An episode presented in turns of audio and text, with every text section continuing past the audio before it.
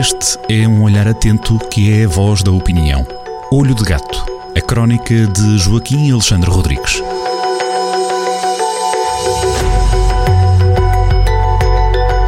Seja bem-vindo ao Olho de Gato no final deste mês de julho, cruzando aqui com uh, o novo mês de agosto, mês de verão, por excelência. Vamos uh, hoje abrir o pano para uma crónica que volta a um assunto que aqui e ali, mesmo não tendo sido tema central das crónicas de Joaquim Alexandre Rodrigues, de vez em quando é talhada aqui também nas, nas nossas conversas. Tem a ver com os, com os bancos, isto a propósito, Joaquim, um, dos, do relatório final da Comissão Parlamentar de Inquérito ao, ao Novo Banco. A crónica que pode descobrir neste fim de semana chama-se A Bitola BPN e o Sabonete de Ricardo Salgado, e essa crónica aqui vamos, aqui vamos uh, descobrir, Joaquim, começando por uh, algo que, uh, depois das comissões parlamentares, de algumas intervenções muito promissoras, elogiadas até de diferentes quadrantes políticos, não é? Esperava-se um resultado diferente. O documento, afinal, soube pouco, não é? A não ser o que sobrou foi ele política, não é? Pois, eh, o, o, inquérito parlamentar ao novo banco eh, foi desenhado inicialmente para, para apertar o, o Vitor Ramalho e o, a administração do novo banco. Pronto, entretanto, eh, essas coisas eh, normalmente nunca, nunca seguem bem o guião, mas correu muito bem, as, audi, as audições foram, foram maravilhosas, perguntas sumarentas, respostas meias esdrúxulas, fica tudo para memória futura os deputados fizeram um bom trabalho e temos bons, bons deputados, quase todos. Eh, sobressaem, sem dúvida nenhuma, Mariana Mortágua e Cecília Meireles, deve-se deve eh, acentuar que são duas deputadas competentes e, e que uhum. estudam uhum. e que estudam Sim. os dossiês e, e, e fazem destaque, mas mesmo os outros deputados estiveram todos muito bem, foi tudo muito bem. Quando chegou à parte final, do relatório final, é que entrou a politiquice a partir daí e, e, pronto, mais valia, mais valia terem estado quietos, aquilo, aquilo, aquilo foi uma parte gaga, o Rui Rio eh, quis ajustar algumas contas que Passos Coelho, o Bloco com a Jeringonça, portanto, partidarita aguda é, para esquecer, o relatório final é para esquecer, entretanto eh, as, audi as audições ficam aí para memória futura, soubemos que há, havia uns capitalistas da treta, eh, portanto umas figurinhas muito tristes, que ao fim e ao cabo a única coisa que tinham de distintivo é que tinham acesso e tinham bar aberto bar, eh, portanto, tinham acesso ao bar aberto do tio Ricardo Salgado, portanto iam buscar dinheiro, mas aquilo é gente que... É realmente que, comum, sim. Gente que não, de empresários não têm nada sim, sim. E, de, e, de, densidade humana muito menos. Pronto. E vimos também o Araquiri de Luís Filipe Vieira. Atenção que é, um, que é um, um portanto, uma sessão de, uma audição que, que é antológica, antológica de, de um país assistir ao vivo ao Araquiri, à autoagressão, ao autoanulamento do presidente do Benfica em exercício. E entendamos, o Benfica é, é de facto uma instituição poderosíssima. E o, uhum. o, próprio Luís Filipe Vieira teve o cuidado de, referir, de a referir várias, várias vezes, de puxar o Benfica para aquela, para, para aquela desgraça.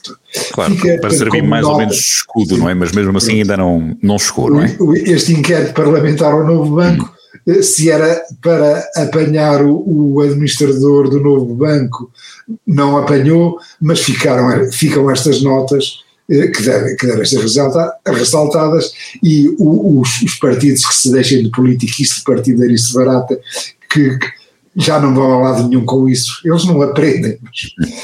Mas, mas o que sobra também, o que sobra também são milhares de milhões eh, que são pagas pelo. Eu vou utilizar aqui a expressão, perdoe mas já que falamos aqui de sabonetes, falamos também de mexilhões, não é? É sempre paga pelo mesmo mexilhão, eh, Joaquim.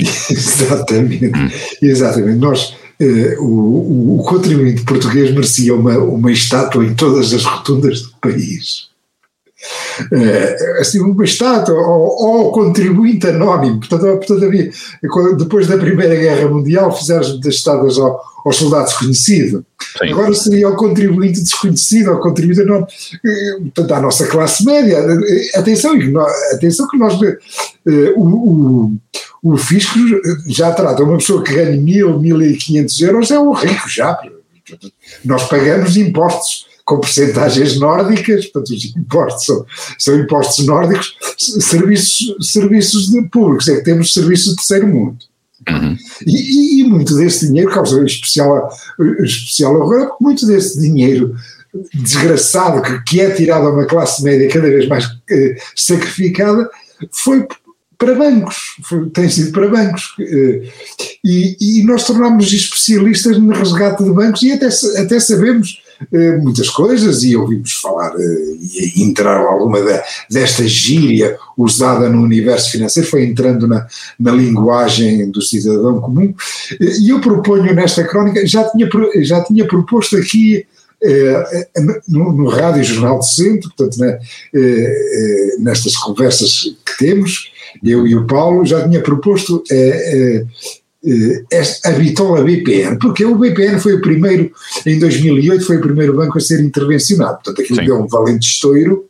Ainda é um, tempo do Cavaco era, uhum. Sim, eh, o, era primeiro-ministro Sócrates, foi em 2008, e, uhum. e Cavaco Silva era o Presidente da República, que, que, aliás foi muito pressuroso, mal recebeu o, documento para, para, a intervenção no BPN, à, à, tarde ele fez questão, numa tarde qualquer, ele fez questão até de o assinar logo, portanto, era, era o banco do, é o banco do cavaquismo, e a história correu péssima.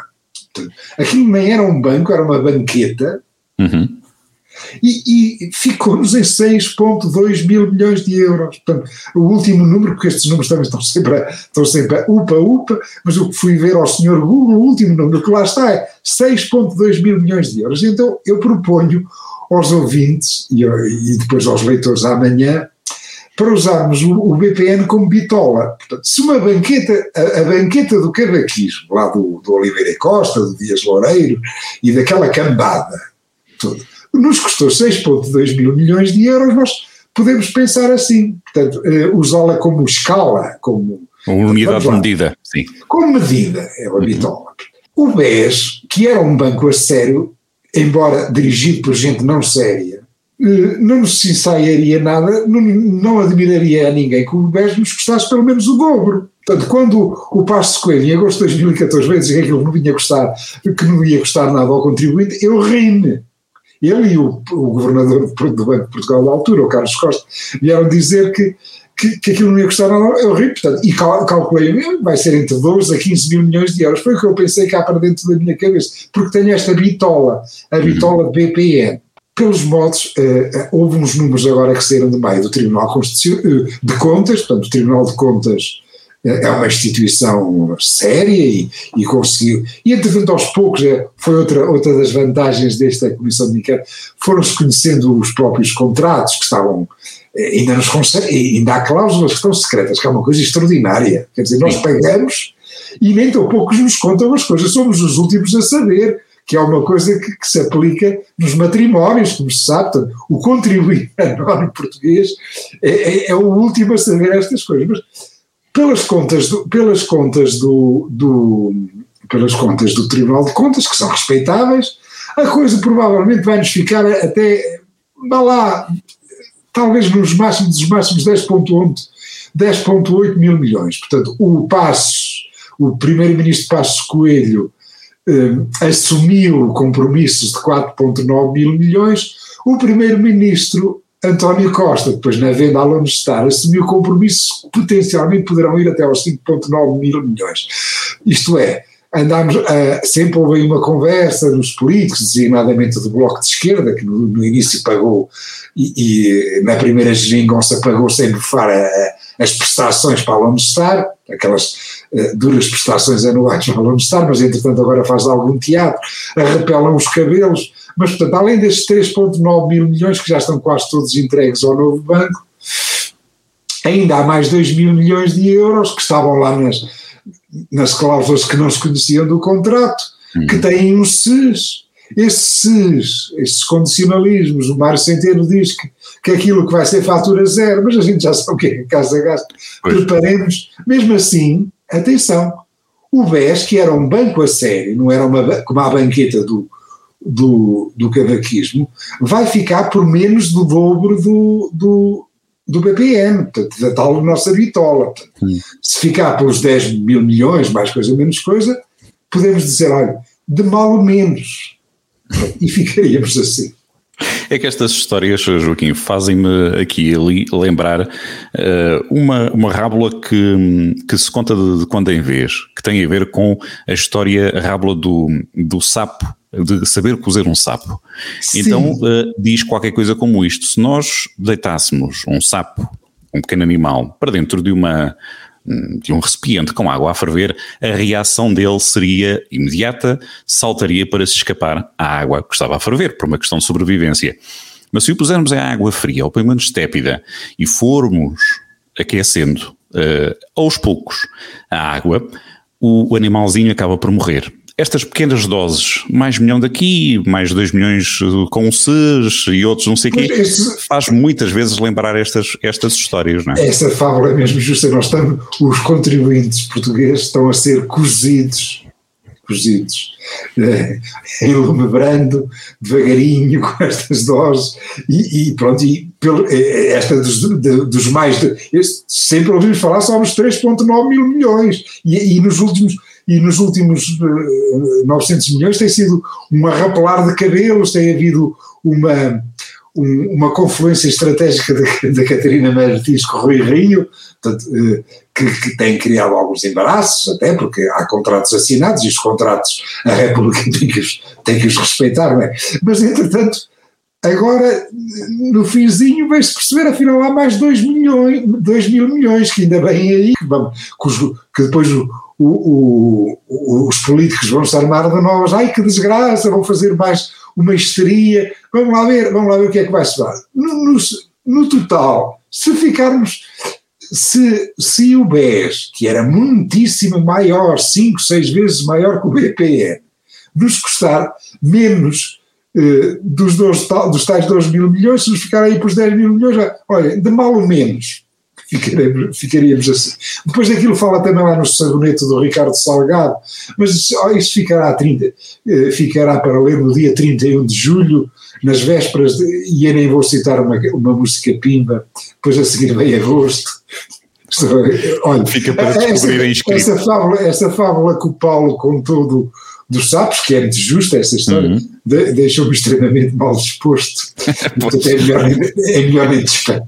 tem, o mesmo, tem o mesmo efeito em mim também e acredito que quem nos ouça e quem conhece também essa. É melhor, essa é melhor nem disparatarmos agora com músicas pimbas. É melhor não, é melhor não. Valha-nos valha o mês de agosto, que é mês de férias para alguns é, é na Sardanha sem máscara. O é, é, é aquilo que nos vale. Exatamente, o querido mês de agosto. Saúde, até daqui uma, uma semana e para quem nos ouve, boas férias, eh, aproveitadas enquanto, enquanto haja saúde e boa disposição. Obrigado, Isso Joaquim, e até daqui à próxima sexta-feira.